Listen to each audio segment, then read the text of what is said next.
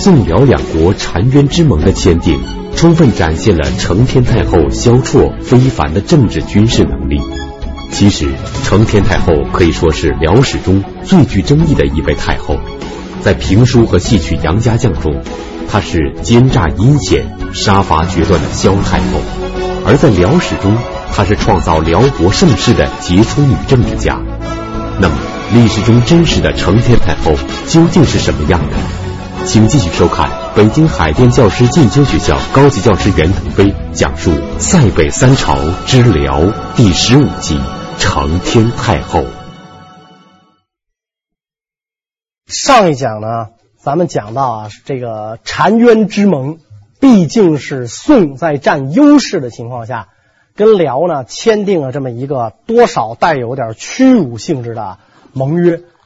所以说，这个澶渊之盟虽然是宋辽的一种双赢，但是呢，辽更占了上风。在这个过程当中。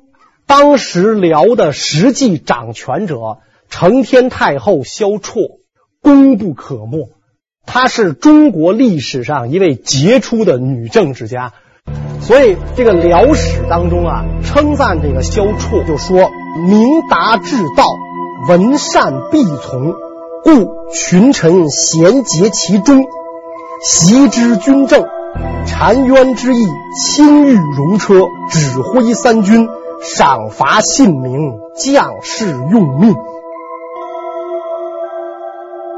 对他的评价是非常高的。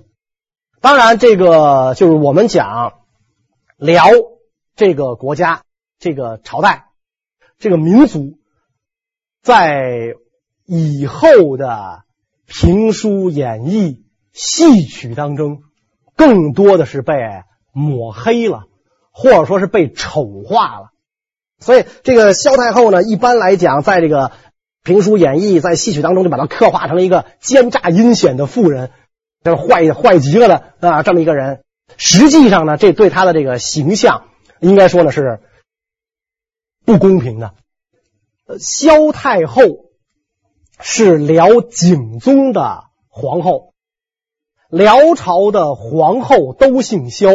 除了世宗的皇后甄氏比他大十岁，是个汉族人之外，剩下几乎每一位皇后全姓萧。那皇上一死，就都成了萧太后。所以你说这个萧太后是哪位萧太后，就必须得点名是辽景宗的皇后，圣宗时候的承天皇太后萧绰，必须得点名是她。她出身后族嘛。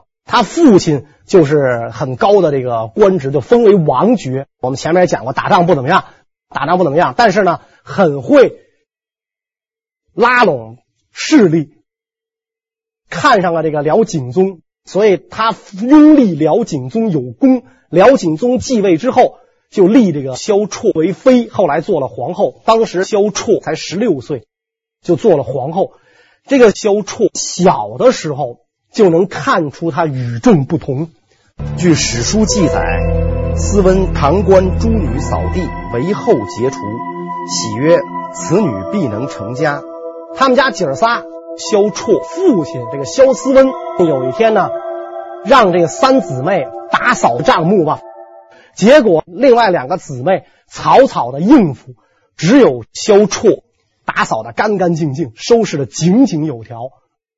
从这个一个人呐、他个人的行为上啊，能看出这个人将来有没有成就。所以，君子修身，内修其心，外正其容，必须得有这种啊，内修其心，外正其容。所以，你从一屋不扫，何以扫天下？对吧？所以，萧绰干点什么这个小事儿，他都兢兢业业，很了不起。所以他爸爸非常高兴。此女将来必成大业啊！我这几个丫头里边啊，这个丫头最出息。实际上啊，萧绰的父亲这个萧思温，我们前面讲过，他这个人虽然就说功业呀不怎么样，养的这几个闺女啊，真都不白给。萧绰有一个姐姐，嫁给齐王，做齐王的妃子。这个史书上呢，就记载的就是齐王妃皇太妃。这个姐姐厉害到什么程度呢？当时的齐王是负责这个契丹西北边境的防御，跟这个回纥呀，跟这个黍贾斯啊，黍贾斯就是今天的吉尔吉斯，跟跟这个跟这些个民族这个作战。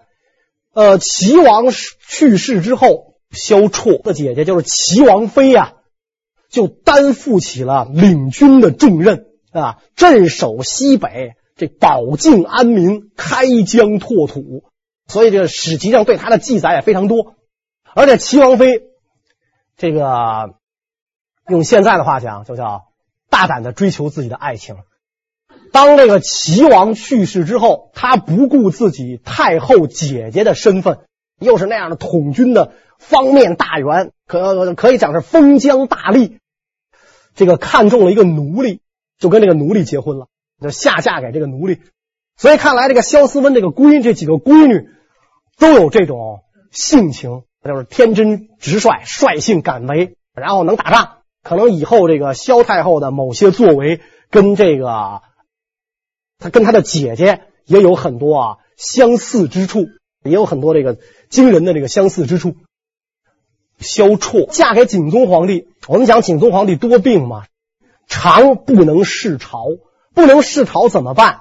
就由萧绰代行国政。《契丹国志》里边啊，这样记载的，说行赏政事、用兵追讨，皆皇后决之，帝卧床榻间，拱手而已。什么事都谁说了算啊？皇后说了算。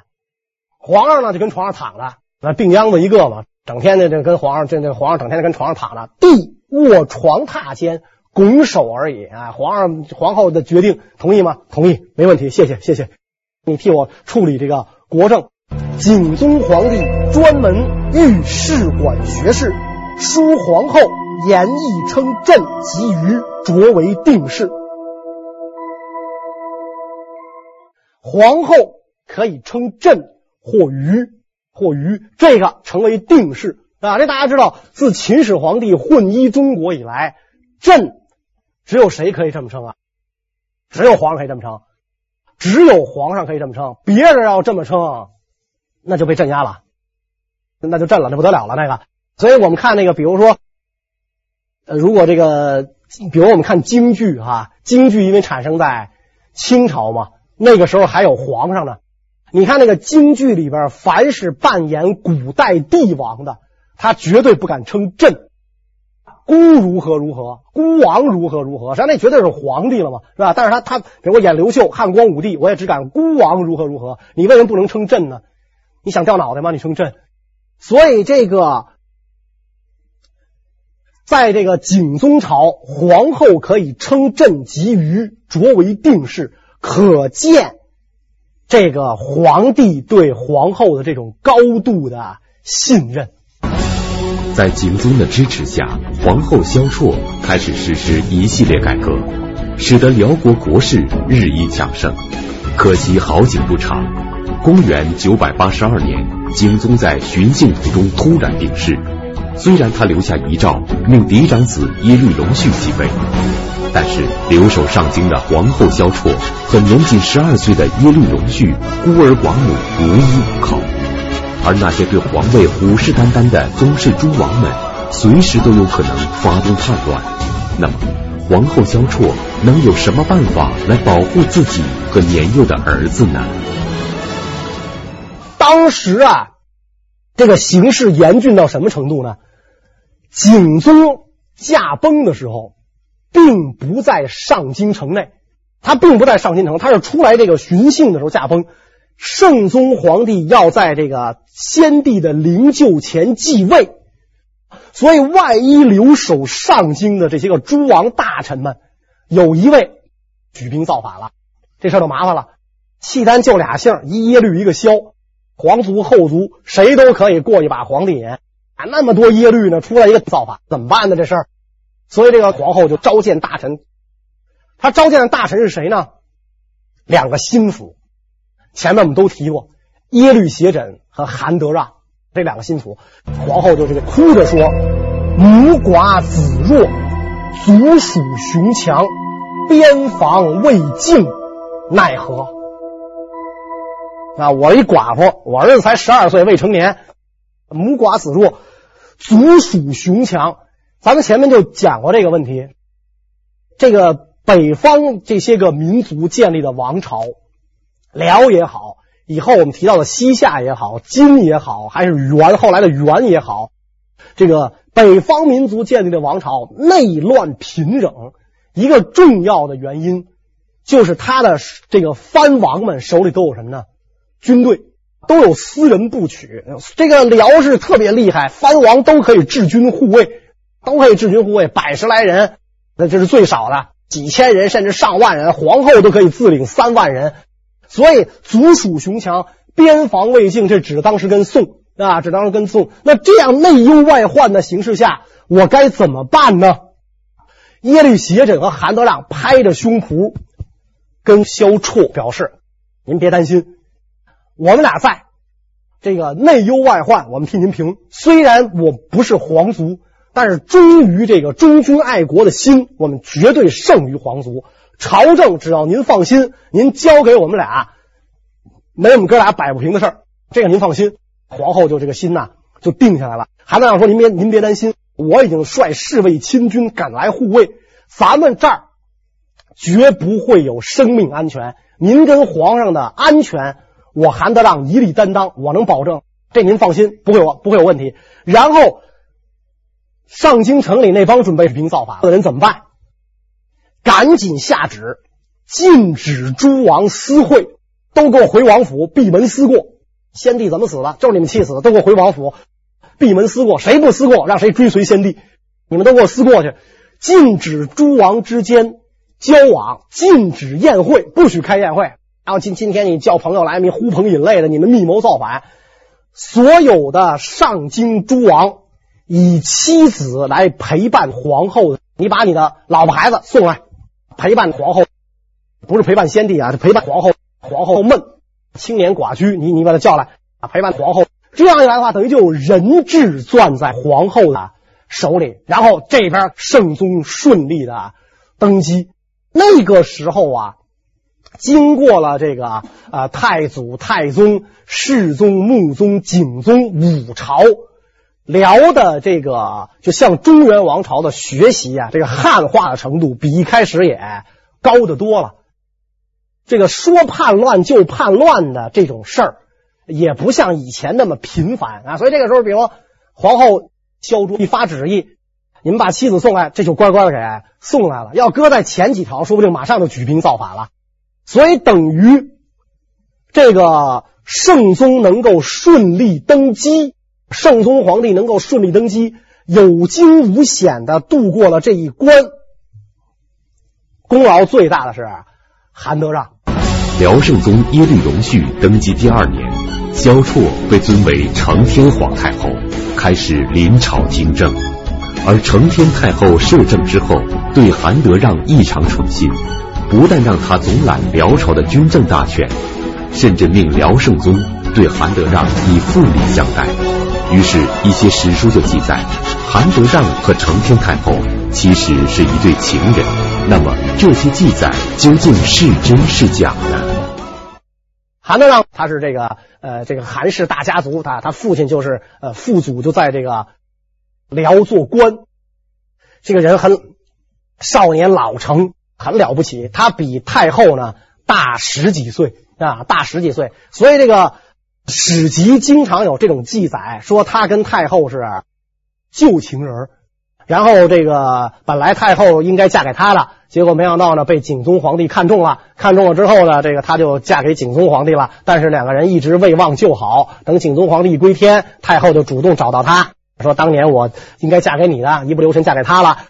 然后现在呢，这个他皇上归天了，所以咱俩呢重谐旧好。”皇上的儿子就是你的儿子，你尽心辅佐，所以韩德让尽心辅佐，就有这样一种说法。《宋会要集稿》这本书里说，韩德让与太后两人入居帐中，同卧起如夫妻，共案而食。从此以后，韩德让啊就跟太后就相当于是事实夫妻了，就住在一个帐篷里。同卧起如夫妻，然后这个共案而食，包括接见宋使曹利用的时候，两个人并排坐。谁敢跟太后并排坐呀？韩德让能跟他并排坐啊，所以这个太后不忌讳这个了。但是实际上呢，韩德让他比太后啊大上个十几岁。太后出嫁的时候，就是萧绰嫁给辽景宗的时候，韩德让已经三十了，不可能没结婚，是吧？不可能没结婚。所以就是这些东西呢，一般来讲呢，就认为是宋人的笔记小说，诚心恶心人家。所以韩德让甭管是不是太后的旧情人，但是在辅佐太后这一点上尽忠竭力。太后对于这个韩德让啊，那也是提拔起来啊，那是毫不吝惜的，那大力提拔。有两个这个例子啊，一个是说韩德让跟一个这个辽国的刺史发生了冲突。这个这个刺史在言语之间顶撞了韩德让。这个刺史叫耶律胡古，耶律氏嘛，就皇族嘛。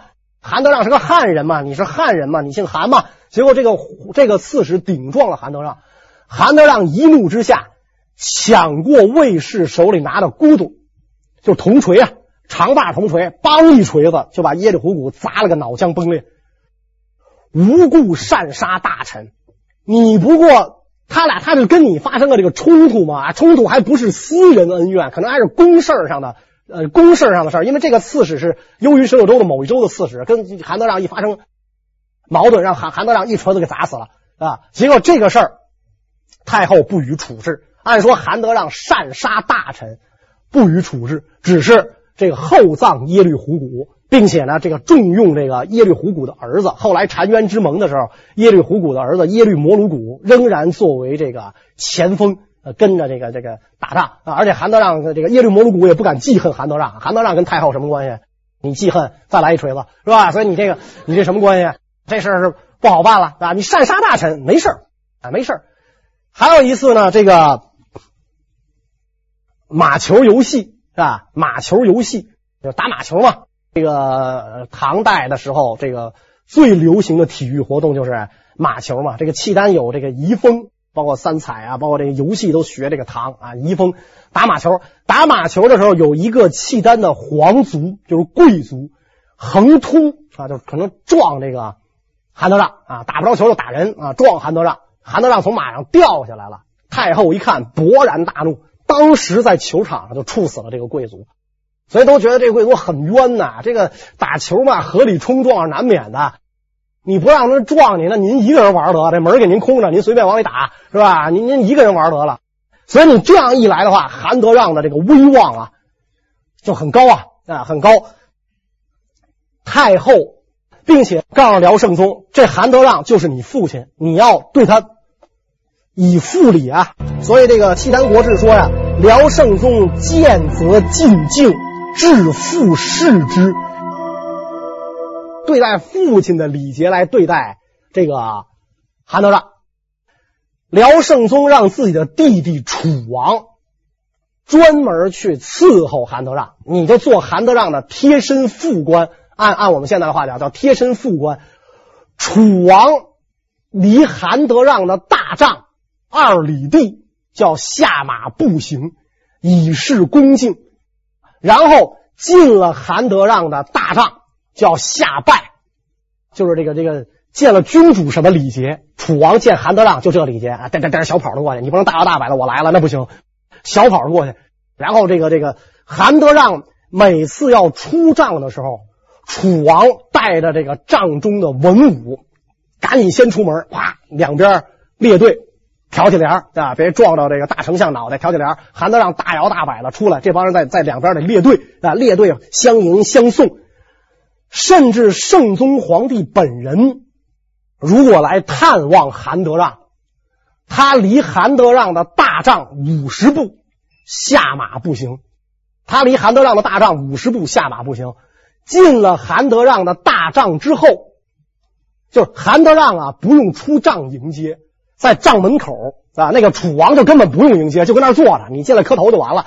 韩德让见皇帝，呃，有的说是出帐在帐门口，有的说是在帐就是帐篷里边帐门口迎接皇帝先行礼，然后俩人行抱剑礼啊，拍拍肩膀啊，你好你好，再拍拍肩膀，哎，行抱剑礼啊，所以可见他的在这个辽啊，境遇之隆，连契丹人都达不到。后来，呃，太后给韩德让改名，您别叫韩德让了，赐姓耶律，你叫这个耶律隆运，你的名字叫耶律隆运，所以你要查辽史。韩德让传没有，哎，这么个大人物，辽史怎么没传？辽史耶律隆运传讲的就是这位韩德让。除了封高官、赐国姓，成天太后甚至还特许韩德让建大功帐。而在辽国，只有太后和皇帝才能建大公帐。由此可见，韩德让的地位真是一人之下，万人之上。那么韩德让为什么会得到如此重用呢？太后之所以重用韩德让，抛开这个个人感情因素不谈，太后生长于南京汉地，因为他的父亲萧思温是南京留守嘛，我们前面讲过，长期镇守中原，所以太后从小耳濡目染，他觉得。不变更契丹旧俗，国力没法强盛。韩德让正好是住这个幽云的汉人，所以等于两个人在政治见解上啊，也是一拍即合，在这上也是知音嘛，又又是又是感情上又又又又那样的默契，所以这个关系融洽，这个朝政就兴隆。但是也有一种说法，说是这个太后为什么扶助韩德让？压制这些耶律氏们，就是杀皇族树威。因为太后本身也不是耶律，太后是萧氏嘛，所以我要树立我的威信。你们这些皇族，别这个就是怎么说呢？起异心，我杀你，我毫不手软。所以你这样一来的话，韩德让的这个威望啊就很高啊。而且圣宗皇帝绝对是把韩德让看成自己的亲生父亲，因为圣宗知道。没有韩德让，没有我的今天，是吧？他这个殚精竭虑，我才能今天坐到皇帝的宝座这么稳。我这个辽国的国势兴隆，如到今天，完全是韩德让尽心筹划的这种结果。所以吃饭，韩德让要做主桌，皇上给他布菜，这个山珍海味，就只要能我能给您找的东西，您想吃什么？全国各地给进贡啊，来给他这个，就对这个韩德让恭敬到了无以复加的这种程度。那么韩德让是不是说就居功自傲了呢？皇上拿我当爹，我随便就能锤死大臣，谁撞死我，就谁撞了我了，后这个太后就宰了他？不是，韩德让可能就当时一时冲动，把这耶律胡骨给砸死了。而且据说是耶律胡骨当年得罪过韩德让的父亲。所以韩德让可能有点这个是挟挟私报复，他是报复仇，把这个呃耶律胡骨给砸死。所以韩德让他太太后和皇上这样的信任他，他确实这个鞠躬尽瘁、忠心耿耿、殚精竭虑，为辽的兴旺壮大贡献了自己。所以辽史耶律隆运传就是韩德让的传记这么记载。统和年间，位兼将相，其克敌制胜，尽显辅国，功业茂矣。统和年间，位兼将相，大丞相、南北院枢密使，封晋王，但是尽心辅国，克敌制胜，功业茂矣啊！为辽朝的这个兴盛，可以讲他贡献了自己的一生。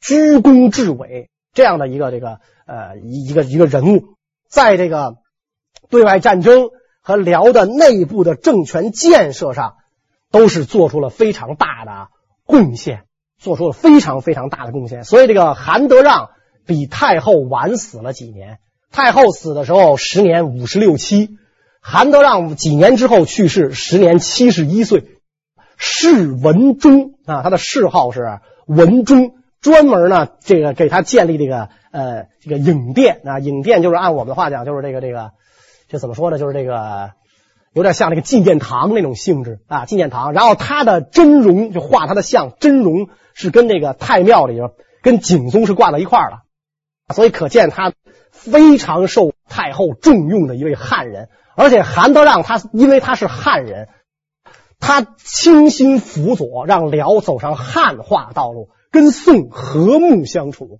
因为他清楚的看到，中原王朝即便是武力弱。这个经济文化发达，长期对峙下去没有好处，所以他这个这个跟跟那个说，这个宋辽能够和睦相处，韩德让居中调停，这个功劳啊也很大，文武双全都能靠上韩德让。在韩德让的尽心辅佐之下，承天太后大力推行新政，重用了一大批汉臣，其中有一个人非常特别。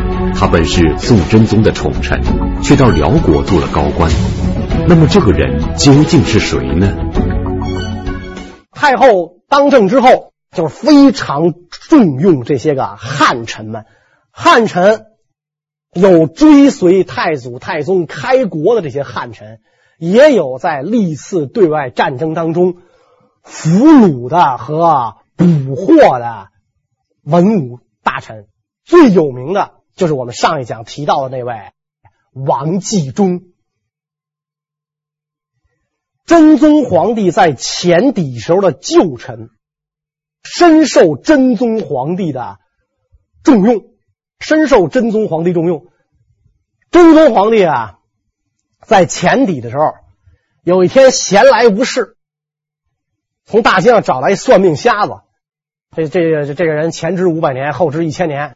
什么事儿都知道啊，就去，反正就是没有他不知道事儿，能算。所以真宗皇帝当时还不是皇帝啊，就在前底的时候就把这算命叫来。你不能掐会算吗？我这手下这些个文武，你给我算算，他们将来会怎么样？这算命的摸骨相嘛，他不是看不见嘛，那摸摸了之后就开始胡说啊，这个这么着吧，那个这么着吧，有说的准的，也有说不准的。摸到王继忠这个算命。大呼啊！啊，奇怪，奇怪，奇怪！真宗说：“怎么了？奇什么怪？”说：“这个人太奇怪了，半生食汉路，半生食葫芦，前半辈子食汉路，后半辈子食黄食葫芦。”王继忠一听就火了：“什么意思啊？我是这个这个这个王爷的这个心腹，将来这个承继大统，我就是天子近臣。你那意思说我要叛国投敌是吧？您得为我做主。”啊，真宗说：“他们算命胡说八道，混口饭吃嘛，是吧？甭理他，给轰出去，赏俩钱给轰出去。”没想到这话后来真应验了。辽国大军南下，这个王继忠率军奋战，宋军统帅跟个老太太似的，他不肯援助，拥兵八万不及，不肯援助。王继忠孤军奋战，从早到晚，从天黑到天亮，从天亮到天黑，部下伤亡殆尽，王继忠重伤坠马被俘，被俘之后。萧太后和这个辽圣宗皇帝知道他是真宗的旧臣，当年就是从龙的旧臣，这不这不一般，跟皇帝有私交啊，所以对他礼数十分周到，甚至把开国功臣的女儿嫁给他啊。人家在中原还有一套呢，但咱不管啊，先把这个哎，你在为了笼络他，把开国功臣的这个女儿嫁给他啊，极尽笼络之能事，所以王继忠可能绝死之心也就。没有了。最搞笑的是，宋朝这边开追悼会呢。当今圣上前抵旧臣，前抵旧臣为国死难。你想想，那天子近臣为国死难，做到那么高的这个官职了，你你想这这种这个精神啊，这种气节，不鼓舞着你们去奋斗吗？结果过了若干天，王继忠的手札到了，王继忠亲笔写的信到了。送给真宗皇帝，啊，皇上对不起，我没死，不但没死，我在辽做了官了，我在辽做了官了不说呢，这个辽国呢，就是现在这个这这种战争的环境下，呃，我太后，我皇上有好生之德。真宗一看，嘿，你太后，你皇上啊，我成了敌国了，有好生之德，因此呢，这个不愿再打仗，有和谈的意这个一迹象，咱能不能？谈一谈，真宗皇帝一看到这个啼笑皆非的结果啊，我追悼会都开了，这个隆重的表彰了，然后你的家人都得到了崇高的礼遇，四个在中原的儿子全都入朝为官了。谁知道你在那个辽国又弄了一套？这谁知道？全在中原为官，夫人受受这个国夫人诰命一品，给你这么高的礼遇，您没死，不但没死，你没死就没死了。你要说一辈子跟监狱里待着是吧？我这个这个一辈子做囚虏，这也成。您还做了官了，做了官了不说，您还给这个这个辽国来递信儿，这个真是你你看，也就是宋朝皇帝的这种心胸。宋真宗的心胸大到什么程度啊？王继忠既然已经这样了，你骂他、谴责他，你就堵了他的路了，怎么办？正好宋辽双方中间需要这么一位调节人，所以真宗皇帝就给王继忠写信：你在宋辽之间居中调停，然后这个我们大宋不会忘记你的，永远也不会忘记你。所以王继忠就一再跟太后、皇上讲。南下作战的害处，杀人一万，自损三千。宋朝有多少人啊？他死多少个一万都没关系，咱死几个三千，咱就没人了。所以一再跟他讲这个啊，这个不要生灵涂炭，上天有好生之德，等等等等。这个澶渊之盟能够达成，王继忠居中调停，功不可没。所以澶渊之盟达成之后，宋朝为了感谢王继忠的居中调停，每年。两国的使臣啊，互相贺正旦的时候，这个真宗皇帝都要亲笔手书，并且封一个礼盒。这个礼盒里边有锦衣、裘带、茶药、金帛，专门赠给王继忠啊。每年给他送这么一个大礼盒啊，里边全是好东西，赠给王继忠。那么每年这个送使来送这个礼盒的时候。萧太后特准王继忠穿上南朝衣冠，面南哭拜啊！王继忠每年接受这个礼盒的时候，都是换上这个南朝的衣冠，面南哭拜，口称魏死臣王继忠如何如何如何，魏死臣王继忠如何？等于这个人两两边做官，两朝为臣，两朝都这么信任他啊！所以可见这个宋跟辽的统治者之间这种心胸都够。大的啊，实际上这个澶渊之盟之后啊，就是这个咱们上一讲也也提到过，这个宋辽之间的关系啊是非常友好的。宋朝皇帝的名字在辽也是不许书写的，要避讳。这萧太后去世，宋真宗哭啊，痛哭啊；宋真宗去世，辽圣宗痛哭。宋真宗刚一死，辽国一个新晋的大臣名字犯了宋真宗的避讳。啊，辽圣宗立刻就急了，怎么不避我皇兄的讳啊？你这人是怎么搞的？革职，永不续用，这辈子甭甭当官了，放羊去吧，是吧？啊，你可能这咱说句不好听的话，可能这个新晋的辽国大臣他他都不知道宋真宗叫什么，谁谁知道他叫什么呀？是吧？结果我这名字跟他起重了，得犯了忌讳了，这辈子甭当官了，啊，这个所以这个两两边关系啊是非常好啊，重用这个汉臣。承天太后大力重用汉臣，推行新政。但是却遭到了很多契丹贵族的强烈反对，他们甚至企图发动叛乱，推翻成天太后和辽圣宗的统治。那么成天太后会如何解决这场危机呢？这个时候的辽更注重加强军权，削弱这些个贵族拥兵自重的这种情况。怎么削弱呢？就从法律上制定法律。契丹人跟汉人平等啊，皇族、后族跟汉族大臣平等，把你在法律上原来的这个部落的传统、部落的习惯法，你这些个拥有的特权都给你打掉、化解掉。你这样一来的话，你没有了法律保障，你就不能为所欲为了。另外呢，就是发展农业生产。